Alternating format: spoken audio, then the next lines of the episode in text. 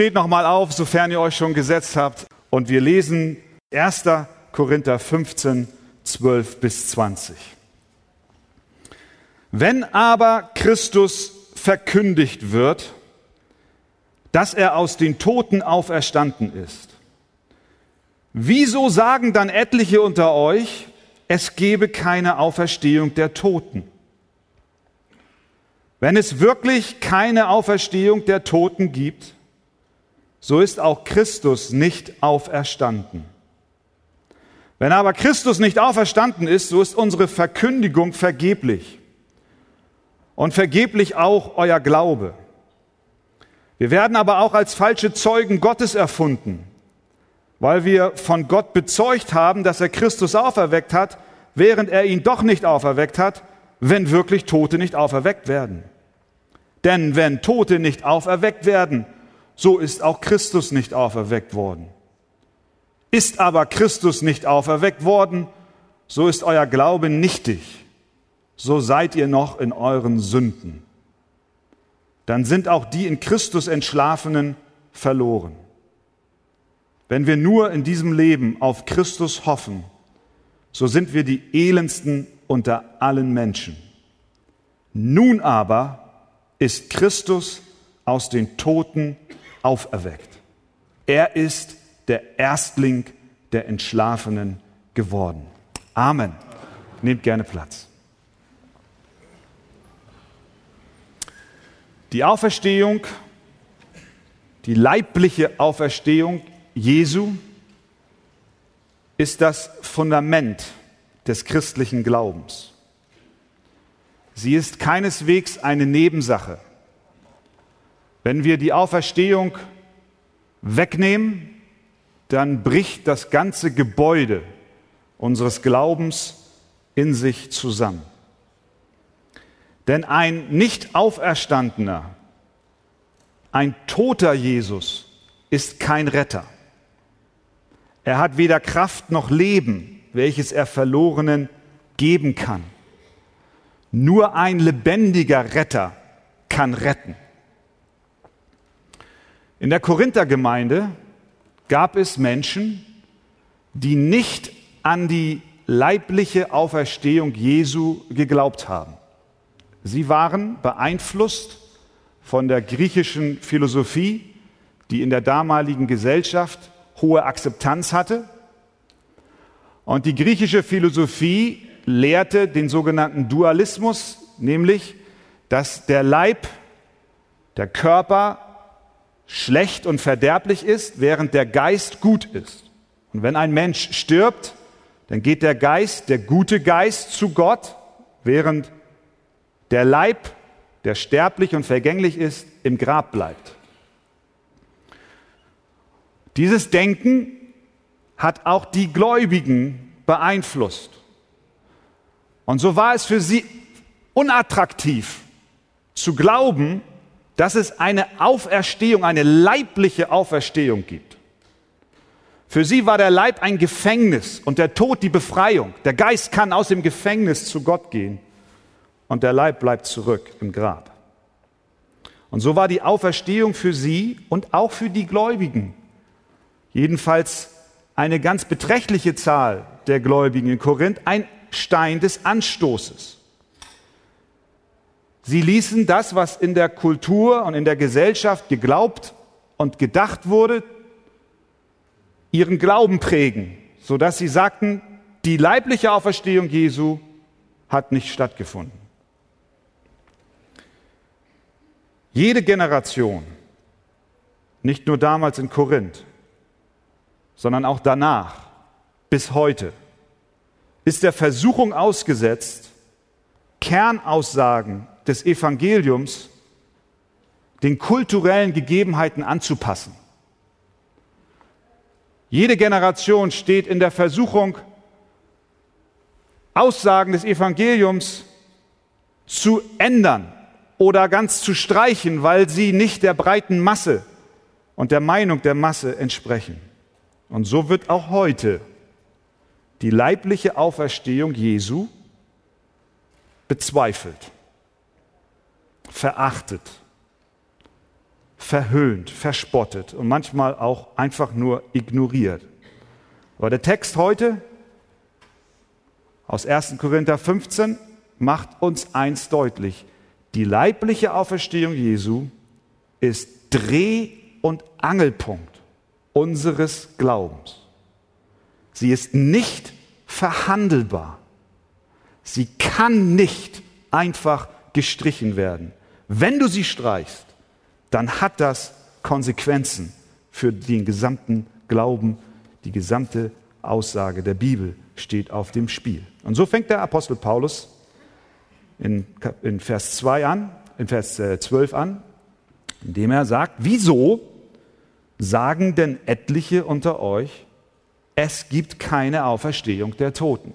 Und was er dann macht, ist folgendes. Er sagt, nehmen wir mal an, ihr habt recht. Nehmen wir mal hypothetisch an, dass Jesus nicht auferstanden ist, dann will ich euch erklären, was das für Folgen hat. Die Folgen sind erschütternd. Folge Nummer eins. Wenn Christus nicht auferstanden wäre, dann wäre die Verkündigung vergeblich. Vers 13 und 14. Wenn es wirklich keine Auferstehung der Toten gibt, so ist auch Christus nicht auferstanden. Wenn aber Christus nicht auferstanden ist, so ist unsere Verkündigung vergeblich. Dann ist die Predigt nutzlos. Dann ist auch dein persönliches Zeugnis, was du weitergibst über das, was du im Glauben mit Jesus erlebt hast, für die Katz. Du kannst es dir sparen. Dann macht es auch überhaupt keinen Sinn, die Bibel zu predigen. Die Auferstehung ist doch Bestandteil des Evangeliums. Das ist, was Paulus gleich zu Beginn des Kapitels ihnen gesagt hat. Er sagte, ich habe euch zuerst überliefert, das habe ich euch zuallererst erzählt, mitgeteilt, das Evangelium von Jesus Christus. Und dann erläutert er, was das denn ist. Er sagt dort in Vers 3, dass Christus Nummer eins für unsere Sünden gestorben ist. Zweitens, nach den, äh, zweitens, dass er begraben worden ist. Und drittens, dass er auferstanden ist. Das heißt, dass Evangelium, die gute Nachricht besteht aus diesen drei Komponenten. Im Wesentlichen, Christus ist für deine Sünden gestorben, er ist begraben worden und er ist auferstanden. Wenn Jesus nicht aus dem Grab auferstanden ist, dann ist die Predigt vergeblich. Wir können sie uns sparen. Alle Prediger müssten schweigen. Alle Kirchen geschlossen werden. Sofort. Dann, dann lieber, ich sage jetzt mal so, lapidar, dann lieber Klappe halten. Dann, dann, dann brauchen wir uns auch nicht Christen nennen. Dann brauchen wir uns nicht Kirche nennen, weil wir es da nicht sind. Wir würden einer Lüge aufsitzen. Wo immer Kirchen, Pastoren und Theologen die leibliche Auferstehung Jesu leugnen, ist ihre Verkündigung vergeblich. Das ist, was Gott uns hier unmissverständlich durch den Apostel Paulus klar macht. Ist vergeblich. Es ist vertane Liebesmühe. Und so predigten die Apostel, dass Jesus gestorben, begraben und auferstanden ist. Die Schrift sagt es, sie waren Zeugen und deswegen haben sie es auch verkündigt. Wenn er nicht auferstanden wäre, dann gäbe es keine gute Nachricht, denn dann hätte Gott, der Vater, das Opfer seines Sohnes für die Tilgung der Schuld von Sündern nicht akzeptiert. Dann hätte der Vater gesagt, dein Opfer, Sohn, was du gebracht hast, das reicht nicht aus. Es muss ein Opfer her, das offenbart uns die Heilige Schrift für die Sünden. Und wenn der Sohn Jesus Christus im Grab geblieben wäre, dann hätte der Vater damit gesagt, es war umsonst. Römer 1, Vers 4 sagt uns, dass Jesus als Sohn Gottes erwiesen ist durch die Auferstehung von den Toten.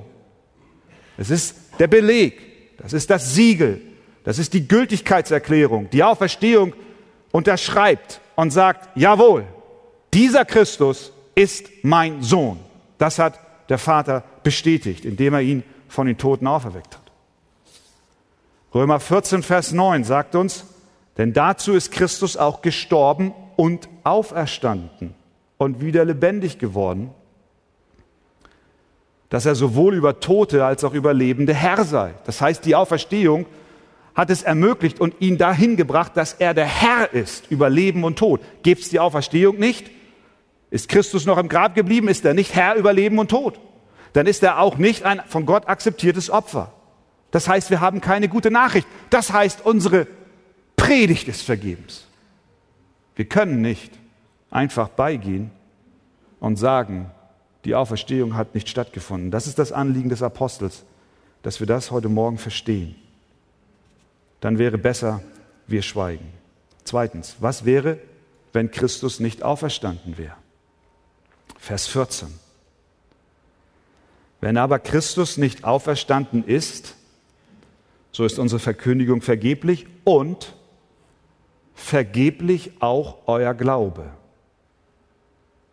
In Vers 17 wiederholt er diesen Gedanken. Ist aber Christus nicht auferweckt worden, so ist euer Glaube nichtig. Nicht nur die Verkündigung wäre dann umsonst, sondern auch dein Glaube. Wir würden einer Fabel und Legende folgen. Unser Vertrauen in Jesus wäre vergebliche Hoffnung. Wenn er nicht auferstanden wäre, dann wäre unser Glaube leer, nutzlos und wertlos. Jemand hat einmal zur Illustration dieses Bild benutzt, dass das Leben wie eine lange Leiter ist, die ein Mensch an ein Haus gelehnt hat. Und er klettert Jahr um Jahr immer höher, immer höher, um am Ende dann seines Lebens festzustellen, es ist das falsche Haus, an den er die Leiter gelehnt hat. So wäre es, wenn Christus im Grab geblieben wäre. Dein Glaube wäre vergeblich. Du hast die Leiter an das falsche Haus gelehnt. Es ist alles umsonst. Es ist vergeblich. Es ist nutzlos. Es ist wertlos. Aber nicht nur dein Glaube und mein Glaube wäre dann vergeblich, nicht nur der Glaube der Apostel wäre vergeblich und der der Korinther, sondern auch der Glaube aller derjenigen, die bereits lebten, bevor Jesus Christus auf diese Welt gekommen ist. Denn wir wissen, dass auch die Menschen damals schon durch den Glauben Errettung ihrer Seele fanden. Der Hebräerbrief erklärt es in Kapitel 11. Das ist die Auflistung der Glaubenshelden. Dort waren Menschen in alttestamentlichen Zeiten, die haben im Glauben auf ein Opfer gewartet, das der Messias selber sein wird, der für sie ihre Sünden tilgen wird. Und als eine Vorschau darauf, was kommen wird, haben sie gemäß Gottes Befehl und Ordnung Opfer gebracht. Aber sie taten das in einem Glauben an einen, der kommen wird. Auch ihr Glaube wäre dann vergeblich. Abel glaubte Gott. Henoch wurde entrückt durch den Glauben. Noah, Abraham, Isaak, Jakob, Sarah, Mose, Rahab, Gideon, Barak, Simson, Jephthah, David, Samuel. Allesamt sind durch den Glauben gerettet. Der Glaube wäre vergeblich, wenn Christus nicht von den Toten auferstanden wäre. Ihr Handeln wäre töricht und sinnlos gewesen. Der Hebräerbrief schreibt weiter von den Glaubenshelden, von denen, die gemartert worden sind. Sie haben Spott und Geißelung erlitten, Fesseln und Gefängnis. Sie sind gesteinigt, zersägt, durch Schwert getötet worden. Sie sind umhergezogen in Schafpelzen und Ziegenfällen. Sie haben Mangel, Bedrängnis, Misshandlung erduldet. Sie, deren die Welt nicht wert war, sind umhergeirrt in Wüsten, auf Bergen, in Höhlen und in Erdlöchern. Diese alle haben durch den Glauben Gottes Zeugnis empfangen. Wenn Christus nicht von den Toten auferstanden wäre, dann hätten diese Märtyrer alles umsonst erlitten. Vergeblich dann wären sie keine Glaubenshelden, sondern Narren. Das ist, was der Apostel uns hier sagt. Wir dürfen nicht einfach an der Auferstehung herumdoktern. indem wir sie auf Geistererscheinungen oder Halluzinationen reduzieren oder indem wir meinen, Jesus würde lediglich in seinen Ideen weiterleben. Nein, dann bricht alles andere zusammen. Jesus Christus ist von den Toten auferstanden. Was wäre, drittens, wenn er nicht auferstanden wäre? Die Apostel wären allesamt Lügner. Vers 15. Wir werden aber auch als falsche Zeugen Gottes erfunden, weil wir von Gott bezeugt haben, dass er Christus auferweckt hat, während er ihn doch nicht auferweckt hat, wenn wirklich Tote nicht auferweckt werden. Das heißt, sie würden eine Anklage entgegennehmen müssen der Falschaussage. Sie behaupten, es wäre etwas geschehen, was aber gar nicht geschehen ist. Das wiederum hätte immense Auswirkungen auf alles andere, denn immerhin waren es die Apostel, die das Neue Testament im Wesentlichen geschrieben haben. Das heißt also, wenn die Apostel etwas bezeugen, was gar nicht stattgefunden hat, dann ist die ganze Bibel ein Buch der Lügen. Es würde keiner Prüfung standhalten. Aber nicht nur im Neuen Testament wären die Schreiber Lügner, sondern auch die des Alten Testamentes, denn sie haben bereits damals von der Auferstehung Jesu geschrieben. Und plötzlich löst sich die ganze Bibel in unseren Händen auf. Wir, haben, wir haben nichts mehr in der Hand. Darum geht es den Aposteln. Er will den Korinthern deutlich machen, wenn ihr die Auferstehung wegnehmt, dann ist euer Glaube nichtig, die Predigt ist umsonst und wir sind Lügner. Damit können wir die Bibel schließen und nach Hause gehen. Du kannst die Auferstehung nicht wegradieren. Alles andere bricht sonst zusammen. Das bedeutet auch, dass wir uns nicht hinter dieser so beliebten Aussage verstecken können, dass Jesus lediglich ein gutmeinender geistlicher Führer war, deren Ideen der Nächstenliebe wir doch alle adoptieren sollten und dann unser Leben führen sollten. Wir sollten ihm in den ethischen, moralischen Werten folgen auf so einen Führer kann ich verzichten, der von sich selbst behaupten wird, er wird auferstehen, am Ende tut er es doch nicht. Dann können wir auch diesen Gedankengang ad acta legen. Jesus selber hat vorhergesagt, dass er sterben, aber auch auferstehen würde. Bei vielen Gelegenheiten sagte er das voraus. Wenn er nicht auferstanden wäre, liebe Korinther, liebe Arche, dann wäre Christus nicht vertrauenswürdig. Dann würden wir dem größten Lügner der Weltgeschichte folgen. Vor diesem Hintergrund machen die Worte des Johannes viel Sinn. Er sagt in 1. Johannes 5, Vers 10, wer Gott nicht glaubt, der macht ihn zum Lügner. Und genau das tun wir, wenn wir ein Element aus dem Evangelium herausnehmen, in diesem Fall die leibliche Auferstehung. Aber noch etwas, viertens, was würde sein, wenn Christus nicht auferstanden wäre? Vers 17. Ist aber Christus nicht auferweckt worden, so ist euer Glaube nichtig. So seid ihr noch in euren Sünden. Die Bibel erklärt uns, dass wir jemanden brauchen, der für unsere Sünden bezahlt. Wenn Jesus nicht auferstanden ist, dann war seine Mission umsonst. Sie ist misslungen. Dann gibt es keine Hoffnung mehr. Wenn er nicht auferstanden wäre, dann hätte Gott ihn nicht als Opfer angenommen. Dann würde kein Sünder vor ihm bestehen können. Es gäbe keine Vergebung, keine Versöhnung, keine Rechtfertigung, keine Rettung, kein ewiges Leben. Wir wären noch in unseren Sünden. Wir wären die elendsten aller Menschen. Wir wären hoffnungslos.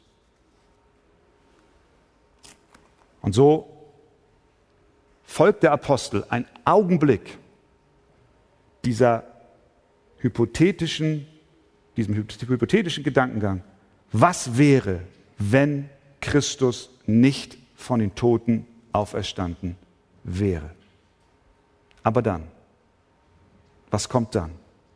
Vers 20. Nun aber, ruft er aus, ist Christus auferweckt worden. Nun aber ist Christus aus den Toten auferweckt. Da kommt der große Schwenk. Zunächst einmal folgt er diesem Weg, was wäre. Aber dann ruft er aus, er ist auferweckt worden. Genug von den Was wäre wenn Überlegungen. Genug von den Annahmen, dass Jesus nicht lebt. Nein, er ist, wie er es in den ersten Versen betont hat. Er ist den Käfers erschienen, danach den Zwölfen, danach mehr als 500 Brüdern auf einmal, von denen die meisten noch leben, auch Jakobus und sämtliche Apostel und zuletzt ist der Paulus erschienen. Wenn du einen Zweifel an der Auferstehung hast, sagt er eigentlich hier den Korinthern, dann geh hin, die Zeugen leben noch, frag sie, sie haben es gesehen, er ist auferstanden, er lebt, sein Grab ist leer. Es gibt keine klarere Aussage als diese. Nun aber ist Christus aus den Toten auferweckt. Die Auferstehung ist eine Tatsache. Und deswegen ist der Ruf heute Morgen an uns. Glaube daran.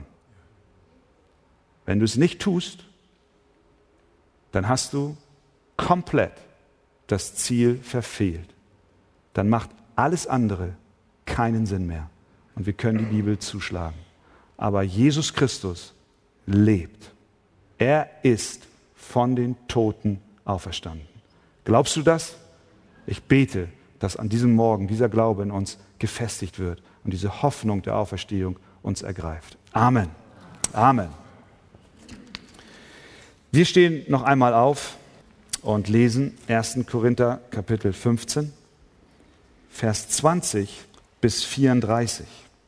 Nun aber ist Christus aus den Toten auferweckt. Er ist der Erstling der Entschlafenen geworden. Denn weil der Tod durch einen Menschen kam, so kommt auch die Auferstehung der Toten durch einen Menschen. Denn gleich wie in Adam alle sterben, so werden auch in Christus alle lebendig gemacht werden. Ein jeder aber in seiner Ordnung als Erstling Christus, danach die, welche Christus angehören bei seiner Wiederkunft, danach das Ende, wenn er das Reich Gott dem Vater übergeben wird, wenn er jede Herrschaft, Gewalt und Macht beseitigt hat, denn er muss herrschen, bis er alle Feinde unter seine Füße gelegt hat. Als letzter Feind wird der Tod beseitigt. Denn alles hat er seinen Füßen unterworfen. Wenn es aber heißt, dass ihm alles unterworfen ist, so ist offenbar, dass derjenige ausgenommen ist, der ihm alles unterworfen hat. Wenn ihm aber alles unterworfen sein wird, dann wird auch der Sohn selbst sich dem unterwerfen, der ihm alles unterworfen hat, damit Gott alles in allen sei. Was würden sonst die tun, die sich für die Toten taufen lassen, wenn die Toten gar nicht auferweckt werden? Weshalb lassen sie sich denn für die Toten taufen? Und warum begeben auch wir uns stündlich in Gefahr? So wahr ihr mein Ruhm seid, den ich habe in Christus Jesus, unserem Herrn. Ich sterbe täglich. Wenn ich als Mensch in Ephesus mit wilden Tieren gekämpft habe, was nützt es mir, wenn die Toten nicht auferweckt werden? Lasst uns essen und trinken, denn morgen sind wir tot. Lasst euch nicht irreführen. Schlechter Umgang verdirbt die Sitten. Werdet doch wirklich nüchtern und sündigt nicht, denn etliche haben keine Erkenntnis Gottes. Das sage ich euch zur Beschämung. Amen. Nehmt Platz. Einige Korinther glaubten, dass Jesus nicht leiblich von den Toten auferstanden ist. Der Apostel erklärt in den Versen zuvor, was für Folgen das hat, wenn wir an der Auferstehung Jesu zweifeln. Der Glaube ist umsonst, die Predigt vergeblich, die Apostel sind Lügner, die ganze Bibel ein Märchenbuch und wir wären noch in unseren Sünden. Aber Jesus ist leiblich auferstanden. Er begegnete Hunderten in seinem Auferstehungsleib.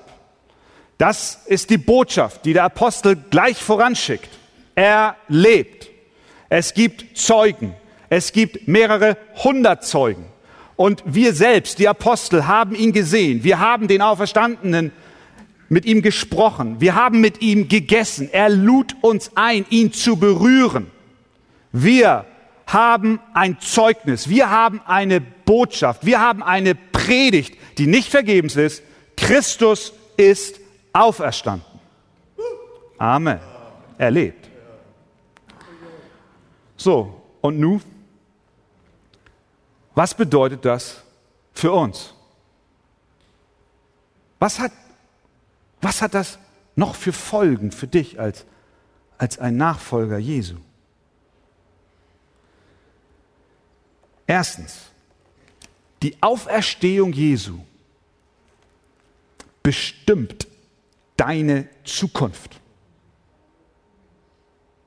Sie ist eng, nicht nur eng, sondern sie ist deine Zukunft. Warum? Schauen wir, was der Text sagt. Vers 20. Nun aber ist Christus aus den Toten auferweckt. Ausrufezeichen. Er ist der Erstling der Entschlafenen geworden. Was ist das? Ein Erstling. Das ist etwas, was wir im Alten Testament treffen. Wenn ein Seemann, ein Bauer, die Ernte erwartete, ging er aufs Feld und wenn die ersten Früchte da waren, die ersten Ehren oder was immer er dort ernten wollte, dann nahm er so das allererste, was so rauskam, so sprießte, so die Tomate, die erste, die so leicht rot war. Und die anderen sind noch ganz grün.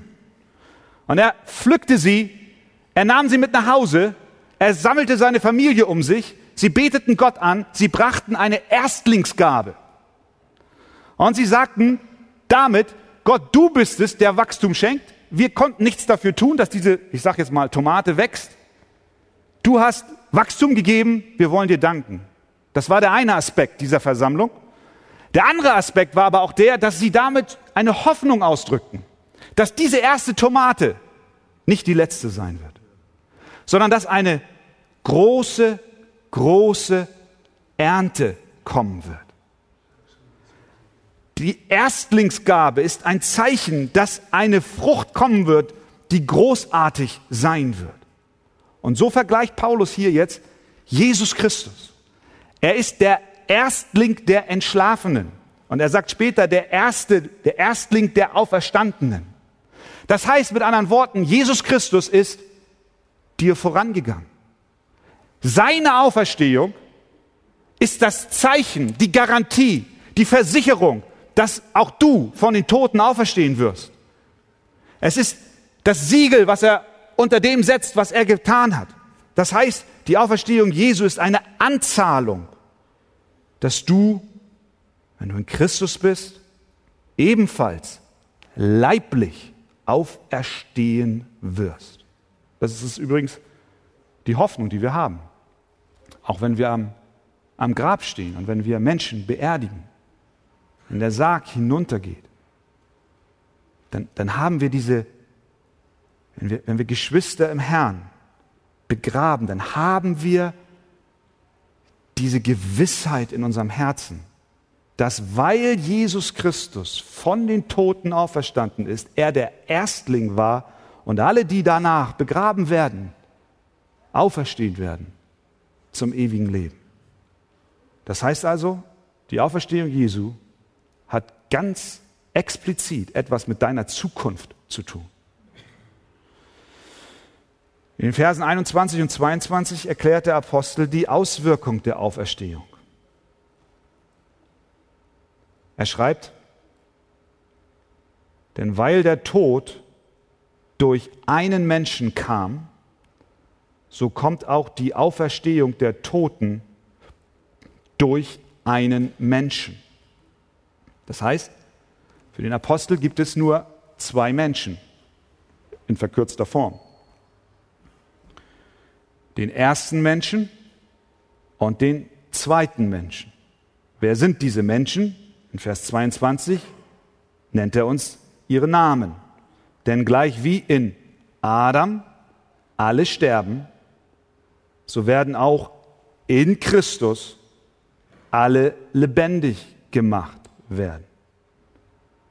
Da ist der erste Mensch Adam, der zweite Christus. Die gesamte Menschheit wird diesen zwei Personen zugeordnet. Sie repräsentieren die Menschheit.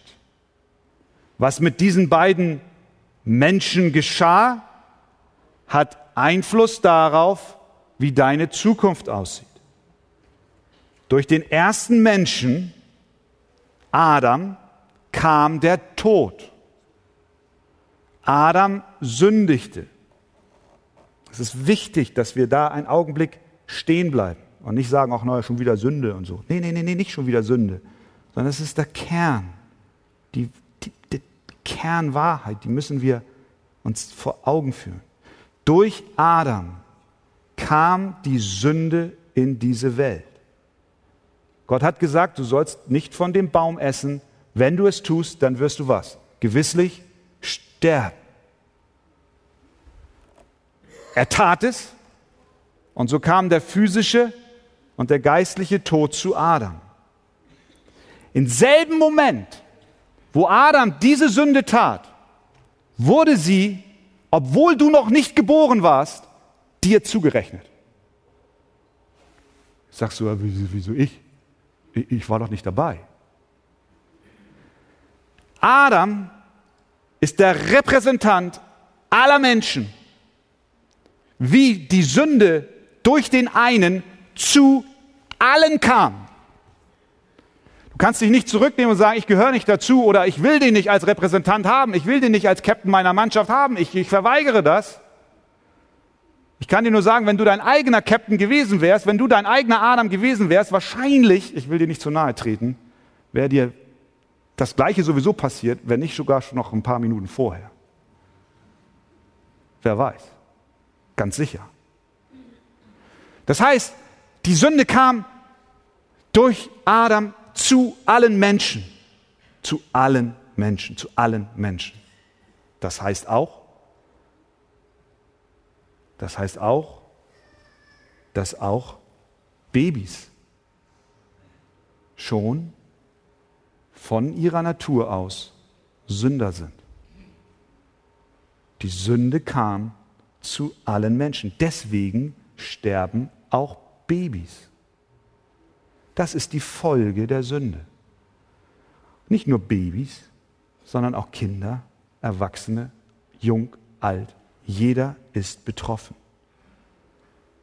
Das heißt, die Sünde Adams wurde deinem Konto zugeschrieben, bevor du überhaupt gebildet wurdest. Aber dann sagt Vers 21, dass es dabei ja nicht geblieben ist. So kommt auch die Auferstehung der Toten durch einen Menschen.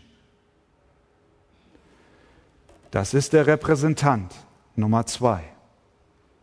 Während die eine Tat des Ungehorsams Adams geistlichen, physischen und ewigen Tod der gesamten Menschheit brachte, hat der Gehorsam Jesu Christi am Kreuz und seine Auferstehung nun allen Leben gebracht, die in Christus sind. Durch die eine Tat kam Tod durch die andere Tat kam Auferstehung von den Toten. Denn gleich wie in Adam alle sterben, so werden auch in Christus alle lebendig gemacht. Wir waren alle in Adam. Was er tat, beeinflusste uns. Alle. Aber nun wird uns die Gerechtigkeit Jesu, die er durch seinen Tod am Kreuz erworben hat, wird dir, wenn du an ihn glaubst, zugerechnet. Und nun hast du nicht mehr die Schulden des Adams, sondern sie werden getilgt und stattdessen kriegst du obendrauf das Guthaben des Christus. Das ist ein zentraler Gedanke, den der Apostel Paulus in Römer 5 auch sehr deutlich uns darbringt. Dort schreibt er in ähnlichen Worten, deshalb wie durch einen Menschen die Sünde in die Welt gekommen ist und der Tod durch die Sünde, so ist der Tod zu allen Menschen durchgedrungen, weil sie alle gesündigt haben. Das heißt mit anderen Worten, wenn Gott in diesem Moment auf diese Versammlung schaut, und nicht nur auf diese Versammlung, sondern auf alle Menschen, dann sieht er im Prinzip zwei Gruppen. Die einen, die in Adam sind und die anderen, die in Christus sind. Die Frage an dich lautet, bist du in Adam? Dann hast du ein großes Problem. Bist du in Christus? Glaubst du an ihn, dass er für deine Sünden gestorben, begraben und auferstanden ist? Dann darfst du dich freuen. Denn seine Auferstehung garantiert dir, dass du eines Tages auch auferstehen wirst und leben wirst. Das heißt also, diese Verse zeigen uns, dass die Auferstehung einen Einfluss hat, eine, einen Umfang hat, der das ganze Universum betrifft. Durch die Auferstehung hat Christus das rückgängig gemacht, was durch die Sünde schiefgelaufen ist. Wäre er im Grab geblieben, wäre das alles nicht geschehen. Dann, zweitens, Christus wird herrschen. Was wir dann finden hier ist eine zeitliche Abfolge der Dinge, die geschehen werden.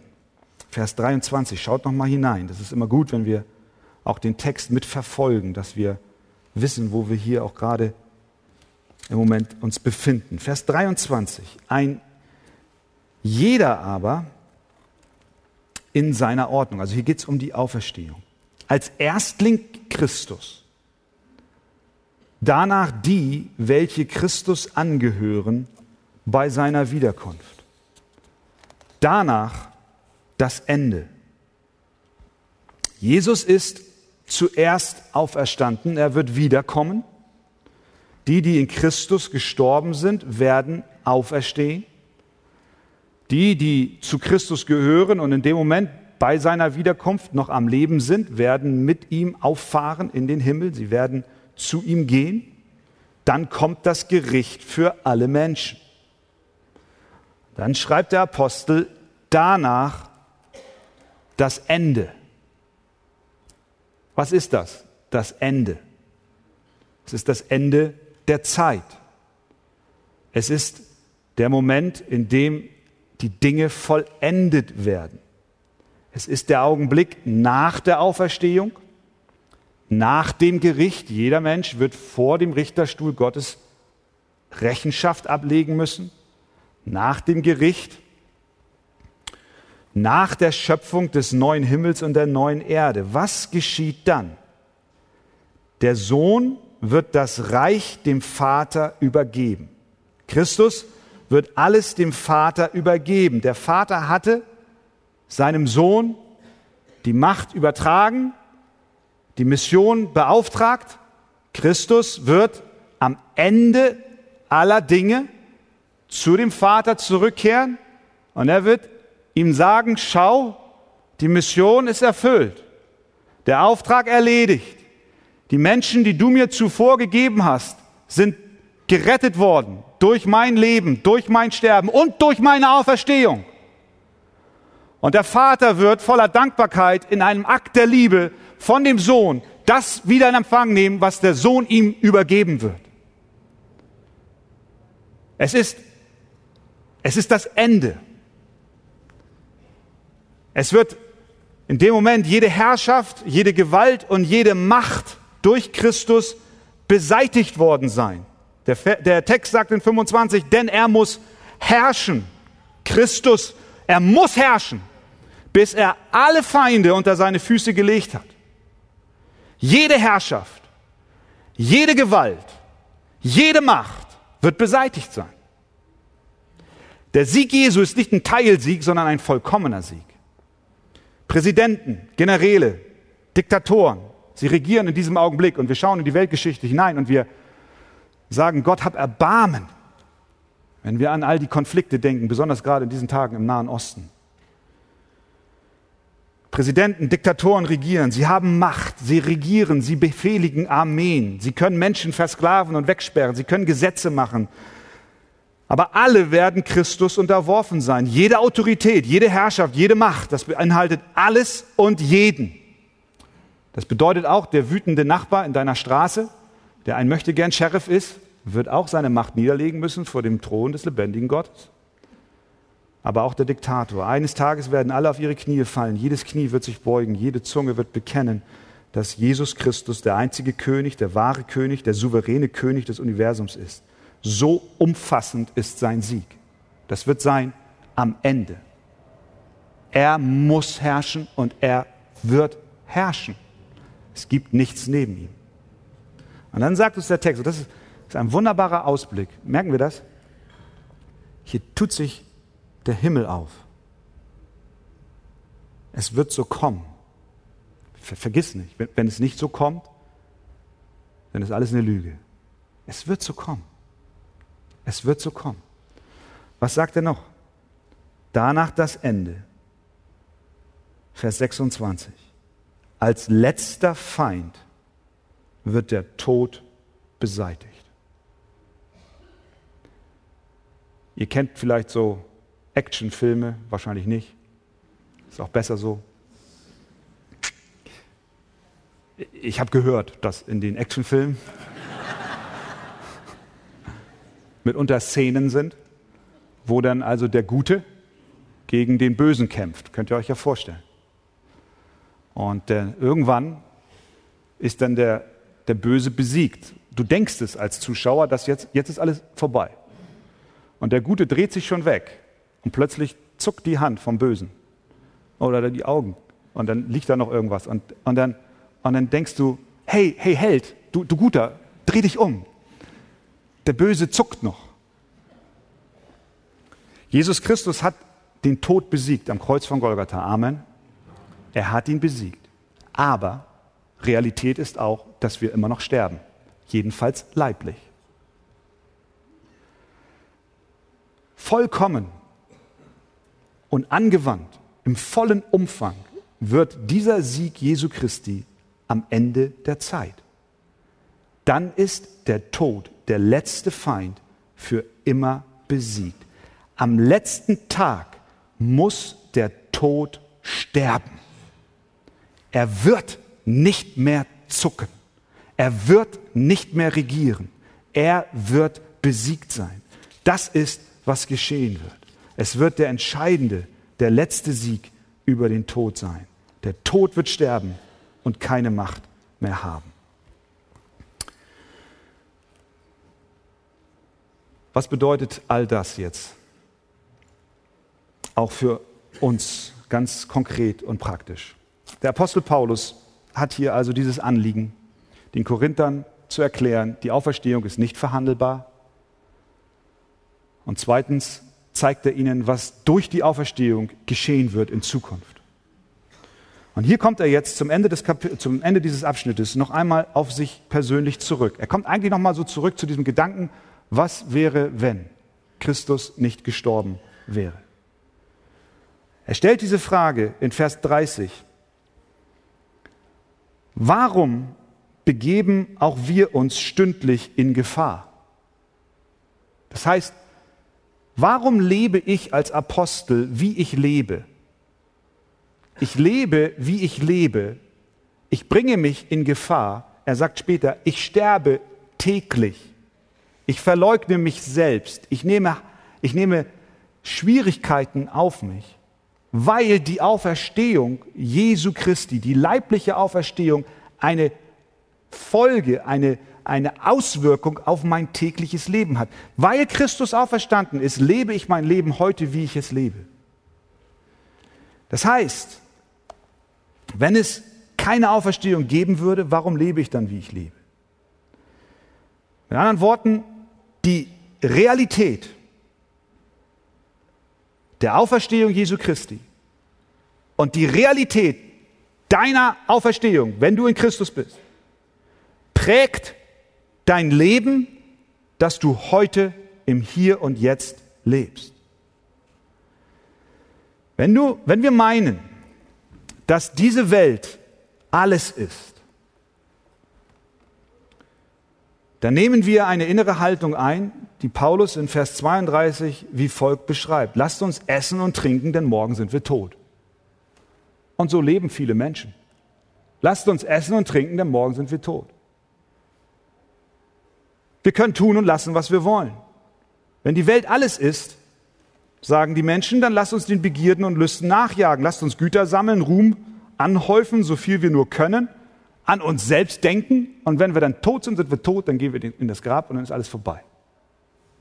Das heißt, die, der, der Glaube an die Auferstehung wirkt sich darauf aus, wie du lebst. Wenn du nicht an die Auferstehung glaubst, dann lebst du, was kostet die Welt. Nimmst keine Rücksicht auf andere, Ellbogen raus und Hauptsache dir geht's gut. Wenn du aber an die Auferstehung glaubst, dann lebst du in der Hoffnung und Gewissheit, dass eines Tages etwas viel Besseres kommen wird, dass die Lüste und die äh, Dinge dieser Welt dich sowieso niemals so befriedigen werden wie das, was noch kommen wird. Wenn du in einem Hotel bist und du bist nur eine Nacht dort, dann soll es ja Menschen geben, die sagen, okay, ich bin nur eine Nacht hier, also lasse ich das Zimmer auch relativ schnuddelig zurück. Dann nehmen sie das Handtuch, trocknen sich ab und schmeißen es hin. Und äh, so, dann wird ja schon aufgeräumt, weil ich komme ja in dieses Zimmer nicht wieder zurück. Wenn du nach Hause gehst, in dem Ort, wo du dein Leben verbringst, wirst du wahrscheinlich nicht so handeln. Ich hoffe, dass du nicht so handelst. Dann, dann, dann, dann bestellst du dein Haus. Weil du weißt, es gibt einen Morgen. Du wirst aufwachen und in deinem Haus leben. Und so ist es mit der Auferstehung. Wenn du glaubst, dass die Auferstehung real ist und du mit Christus auferstehen wirst, dann gibt es einen Morgen in deinem Leben. Dann lebst du heute so, dass du Gott gefallen willst. Und dann wirst du auch die Dinge, die dich hier in, in heute und im Jetzt niederziehen wollen, anders erleben. Das heißt also, dieser Text gibt uns diesen Hinweis, es gibt eine Zukunft. Du kannst der Welt den Rücken kehren Du weißt, es gibt Freude und Schätze in Ewigkeit. Betrifft auch die Menschen unter uns, die täglich Schmerzen haben, die leiden. Dein Leib wird schwächer. Was gibt dir die Hoffnung? Die Wahrheit, dass dieser Leib nicht dein letzter sein wird, sondern es wird eine Verherrlichung geben deines Leibes. Die Lahmen werden laufen, die Kranken werden gesund sein. Es wird kein Leid mehr sein für die unter uns, die einen lieben Menschen verloren haben, der nun bei Christus ist. Für dich gibt es die Hoffnung, dass du ihn wiedersehen wirst. Was verleiht dir die Kraft, nicht dem Geld und dem Vergänglichen nachzujagen? Die Kraft liegt darin, dass du weißt, es gibt einen Morgen. Es gibt jemanden, dem die ganze Welt untertan sein wird. Und das ist unser Retter. Jesus sagt in Offenbarung Kapitel 1 zu Johannes. Ich bin der Lebende und ich war tot und siehe, ich lebe von Ewigkeit zu Ewigkeit. Amen.